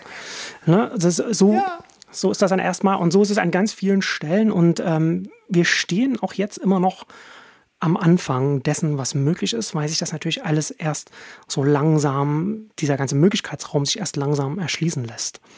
Und da lohnt es sich einfach nicht davon auszugehen, okay, das, Ja. was wir jetzt haben, das ist das, was möglich ist und fertig, sondern immer äh, mit dem Blickwinkel drauf zu schauen und zu sagen, okay, das, was wir hier alles sehen, sind erstmal die ersten Prototypen dessen, was, dessen, was hier online geht. Und wir fangen gerade erst an. Und ich kann, also ich, ich sehe nicht, wie man es anders sehen kann, als dass, dass wir hier gerade erst am Anfang stehen. Also, weil ich, mir fällt das wirklich schwer. Schaffst du das, ähm, dir diese Historie, diese zeitlich gesehen sehr knappe Historie bewusst zu machen und regelmäßig zu denken, das ist, das ist noch nicht die finale Form, da kommt noch was? Weil ich glaube, der Mensch, der neigt ja dazu, das, was er, was er jetzt gerade hier und heute benutzt, als das Normale anzusehen und den, ähm, den tendenziell sich nicht verändernden Status quo. Kriegst du da diesen Schulterschluss hin, zu sagen, nee, ähm, das, das wird alles noch viel, viel anders werden? Viel anders. Also bis jetzt klappt es. Mal gucken, wie das, wie das wird, wenn ich irgendwann mal 50 bin oder so. Ob das dann immer noch der Fall sein wird oder ob ich dann davon ausgehe, dass dann nur noch Quatsch kommt. Ähm, man, man, man fühlt sich ja ganz oft bestätigt. Ne? Also wenn, wenn man sich jetzt irgendwie, man kann ja durchaus äh, denken jetzt im, im Bereich Social Network, dass dann jetzt, dann hat man Twitter und dann hat man Facebook und dann hat man dann die Timeline, äh, wo, man dann die Einträge von den Leuten sieht. Auf der einen Seite kann man Leuten asymmetrisch folgen, das heißt, die müssen einem nicht zurückfolgen, man bekommt trotzdem die Inhalte. Facebook ist eher auf asymmetrisch ausgelegt oder zumindest war es das mal so, dass man nur das von den Freunden sieht. So, und fertig. Ne? Und dann kam zum Beispiel Snapchat und hat mit seinen Stories gezeigt, okay, diese Inhalte, von denen, denen du folgst oder die, die, dich, die dich interessieren, die können wir nochmal anders darstellen. Und das, daraus können nochmal ganz neue Dynamiken kommen. Und dann kam TikTok und hat gesagt, nee, pass mal auf, wir müssen gar, du musst gar niemanden, also du kannst ja auch Leuten folgen bei uns, aber viel interessanter ist das, was wir dir einfach automatisch zeigen, was wir denken, was dir gefällt. Und dann hast, und dann verbringst du zwar eine halbe Stunde oder eine Stunde mit der App, wo du erstmal völlig irritiert bist, mit welchen Leuten du hier in dem Land zusammenlebst, die du überhaupt nicht nachvollziehen kannst, was, was, das, also, also was man erstmal sieht, um Gottes Willen. Aber irgendwann, wenn der Algorithmus dich verstanden hat, dann zeigt er dir Ja. auf eine wirklich unheimliche Art und Weise, so gut wie die da sind, äh, spannende Sachen, sodass du sagst, okay, das ist ja auch nochmal ein ganz anderer Ansatz auf einer großen Plattform, wo Leute Inhalte einstellen, die Inhalt, die richtigen Inhalte zu mir zu bringen, wo gar nicht nochmal ein Social Craft dahinter liegen muss. Wo wo man erstmal vor ein paar Jahren vielleicht gar nicht gedacht hätte, sondern man dachte, oh nee, das muss halt alles immer auf einer Social Craft Basis ganz unten erstmal fußen, damit das, damit das irgendwie funktioniert. Und da sind schon so, äh, so Sachen, wo man, wo man regelmäßig wieder Sachen sieht, okay, das ist nochmal, das, da, dreht sich das nochmal weiter oder da sieht man nochmal was Neues, was man vorher nicht für möglich gehalten hätte. Oder auch Discord zum Beispiel, finde ich auch extrem spannend im Social-Bereich. Ähm, extrem groß geworden und schaffen da wirklich nochmal, man sagt, okay, ähm, als Forum oder Social Network, da haben wir jetzt alles durchgespielt. Da hat äh, Discord auch nochmal an ganz vielen Stellen nochmal was, nochmal noch mal eine Tür aufgemacht. Äh, und da finde ich auch, bin ich auch sehr gespannt, wo die sich zum Beispiel hin entwickeln werden. Und das sind jetzt, das sind jetzt alles nur mal so, äh, das ist jetzt nur der Sektor, wo wir über, über Öffentlichkeit und, und Kommunikation und so weiter und, und, äh, und, und Unterhaltung im Sinne von bei TikTok dann sprechen. Und das sind aber schon, ne, das sind ganz viele Sachen, finde ich schon, die so nicht so offensichtlich waren oder wo man nicht sagt, okay, das muss halt mal, das, das wird schon noch kommen, aber das, das ist hier, oder hier, hier ist jetzt Ende der Fahnenstange. Ende der Fahnenstange ist noch lange nicht erreicht. Und nie. ich finde, dass man das immer wieder Ja. bestätigt sieht. Ja, äh, wenn man sich damals, wo wir vorhin darüber gesprochen haben, als Instagram so als komische Photosharing-App äh, aufkam, es wäre nicht möglich gewesen, daraus dann abzuleiten, dass dann irgendwann Snapchat und dann TikTok kommt. Also du hättest nicht von damals, von dem Instagram damals auf TikTok schließen können. Das geht nicht. Und ähm, ja, ja, wahrscheinlich, äh, wahrscheinlich werden wir herausfinden, wie lange man das Ganze betrachten kann, bis man den Verstand verliert, weil du, du scheinst ja äh, da immer noch sehr, du bist da ja immer noch völlig enthusiastisch und sagst, hey, das, das ist, es ist so spannend. Äh, du bist ja schon ein Fan. Ähm, Fan, ja, von den, von den Möglichkeiten auf jeden Fall. Von, von der, es ist äh, intellektuell auf jeden Fall spannend und herausfordernd, sich damit auseinanderzusetzen, versuchen, die Dinge zu verstehen, auch wenn, auch wenn man gerade auch so neue Sachen sieht, die man erstmal nicht nachvollziehen kann. Und ich sehe jetzt auch nicht so, dass ich da jetzt am, immer am Puls der Zeit bin. Also Musical.ly zum Beispiel habe ich nur aus den Augenwinkeln mal so bei bei, bei, bei, beim Tochter von Bekannten dann mal so gesehen und habe hab das auch nicht so super ernst genommen. Oder zum Beispiel, als damals äh, Snapchat mit den Stories kam und dann gesagt hat, ja, nach einem Tag sind die weg. Da war meine erste Reaktion, ja, was für ein, was für ein, was für ein Blödsinn, da jetzt so ein, so ein, so ein Verfallsdatum äh, ins Digitale reinzubringen. Was soll denn das überhaupt? Und da war dann auch wieder mhm. so, ein, so ein Lernprozess, aber bei mir wieder dann da, wo ich dann erst viel später festgestellt habe, was für, eine, was für eine eigene Dynamik dann in dieses Format, in dieses Content-Format reinkommen kann, wenn man weiß, okay, nach einem Tag ist es weg und man und die Anordnung, also als Story, so dass dann viele Beiträge hintereinander dann zusammengefasst werden von dem genau. von demselben Verfasser und so etwas. Und das muss ja beides Hand in Hand gehen. Und das sind ja schon auch immer so Sachen, ne, wo du dann halt wieder so selbst so einen Erkenntnisgewinn hast und wieder, und wieder selbst wieder dazu lernst. Und das ist äh, schon spannend. Und ähm, es gab auch mal eine Zeit, wo ich, wo ich ein bisschen, ja, weiß ich nicht, nicht so äh, super enthusiastisch war, wo ich sage, okay, jetzt ist, kommt ja hier noch was oder ist alles nicht so interessant. Aber ich, ich weiß nicht genau, was passiert ist, aber in den letzten Jahren, weiß nicht, da hat er nochmal irgendwie so ein, alles nochmal so, noch mal, so einen Schub bekommen, habe ich den Eindruck. Oder mit, oder mit mir persönlich. Vielleicht liegt es auch ja. daran, dass ich jetzt besser schlafe, seit, seit die Kinder keine Babys mehr sind. Das, das, das hängt da, das kommt ja dann auch mit damit, hängt damit dran. Aber ich finde das, ja, ich bin da, ich bin Fan von den, auf jeden Fall von den, von dem explodierenden Möglichkeitsraum, vor dem wir hier nach wie vor stehen. Und du über dieses Fansein und über deine Betrachtung schreibst du auch. Ähm, wir haben jetzt, äh, wir sind jetzt gleich an dem Zeitpunkt, wo du schon gesagt hast, dass du auschecken musst. Von daher würde ich sagen, sag den Leuten bitte, wo sie dich und deine Arbeiten finden können und äh, wo sie es am besten dann auch tun sollten. Ja, genau. Also ich schreibe auf neunetz.com, das mache ich jetzt, das mache ich seit 2006. Habe ich damals in der Web 2.0 Welle war ich ganz fasziniert, habe ich dann auf meinem privaten Blog erst ein bisschen drüber geschrieben, es hat nicht so richtig zusammengepasst und habe ich dann angefangen, dann, dann einen Tech-Blog damals zu starten, hätte damals auch nicht ahnen können, was dann daraus dann da äh, noch erwächst. Also macht das jetzt halt wirklich schon eine Weile. In der Pandemie jetzt öffentlich leider nicht so viel da geschrieben, ähm, habe äh, wir haben gar nicht darüber gesprochen, wie wichtig Timing auch bei Technologie und bei allem ist. Ich hatte ein hervorragendes Timing. Ich habe im Dezember 2019 ein Mitgliederangebot bei mir gestartet. Äh, also kurz vor der Pandemie. So, so, so ein Abo-System? Fluch, Fluch, und Segen. Genau, genau. Ja. Und da kann man sich anmelden als Mitglied. Ähm, und da bekommt man dann äh, einen wöchentlichen Newsletter, Zugang dann zu einem Discord-Forum. Und ähm, ja, dann mache ich jede Woche ordne ich da so Sachen ein wie NFTs und so weiter. Ähm, oder auch OnlyFans habe ich da jetzt auch in der letzten Ausgabe drüber geschrieben. Kann man dann auch als Podcast äh, äh anhören, wenn man das will. Und das macht da kann man, kann man direkt, kann man auch direkt drauf, habe da vor kurzem mir da extra noch eine, noch eine URL zugelegt, die auch Podcast-kompatibel ist. neunetz.club kann man da einfach eingeben, da wird man dann direkt auf die Seite bei neunetz.com weitergeleitet, wo man sich das dann angucken kann, was da so ein Angebot bei mir ist. Und das mache ich ähm, ja, aus Zeitgründen, das ist irgendwie ein bisschen still gerade öffentlich geworden auf, auf dem Blog. Das ist ein bisschen schade. Ähm, wird sich hoffentlich auch irgendwann wieder ändern. Und dann mache ich auf neunetz.fm, da landen meine öffentlichen Podcasts. Ähm, ist aber auch gerade auch gerade noch wieder ein bisschen ruhig. Auch mal gucken. Ähm, äh, du weißt ja, wie das, wie das mit mir in der Zeit ist. Du hast ja relativ lange auf mich einreden müssen, bis ich hier Zeit gefunden habe für, für das Gespräch. Ähm, und dann, ja, und dann schöner, dass es jetzt geklappt hat. Ja. Wollte dich dann irgendwann noch nicht mehr länger hängen lassen. Äh, und dann mache ich noch die Exchanges mit äh, Jochen Krisch, das, der, der ist der führende E-Commerce-Experte in Deutschland. Mit dem sprechen wir dann immer über die Strategiethemen um Onlinehandel. Kommt, das kommt so alle zwei Wochen ungefähr, kommt das, kommt das raus. Findet man auch auf excitingcommerce.de oder dann überall bei allen Podcasts, sondern überlege ich, ob ich noch irgendwas vergessen habe, aber ich glaube, das wäre alles. Auf Twitter rege ich mich über die Politik auf. Ja, und das, das dürfte es eigentlich gewesen Ach, du sein. Du bist das. Ich bin, ich, bin der, ich bin der eine, der sich auf Twitter über Politik aufregt. Ja, genau. Du bist der eine, der sich auf Twitter aufregt. Ja. Wo sich ja die sonst alle mir, immer nur die Hände sind, geben. Die anderen sind mir alle zu harmonisch da. Ja, ist ekelhaft, hast du vollkommen recht. Marcel, ich danke dir für deine Zeit. Ähm, ich äh, ich habe nie daran gezweifelt, dass es sich äh, für mich lohnen wird, wenn du dann endlich zustimmst. Und äh, ich hatte damit recht.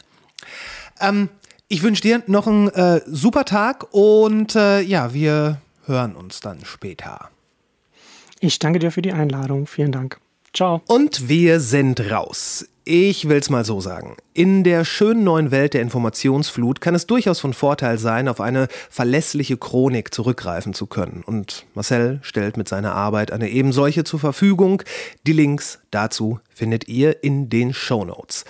Vergesst bitte nicht, den Podcast, also diesen Podcast und seinen Podcast und jeden guten Podcast zu abonnieren. Ähm, schaut gerne mal bei YouTube oder Instagram vorbei, lasst uns Kommentare oder eine Bewertung bei Apple Podcasts da. Das würde uns sehr helfen. Ähm, wir haben selber einen Newsletter, den 5G-Newsletter, den ihr kostenfrei abonnieren könnt. Und ähm, was ist noch? Ja, Steady. Ihr könnt uns mit eurem hart verdienten Geld unterstützen, indem ihr ein kleines Abo bei Steady abschließt. Das wäre ein kleines Trinkgeld, was ihr in unsere Richtung schmeißt. Was auch immer ihr tut. Macht's gut. Bis später.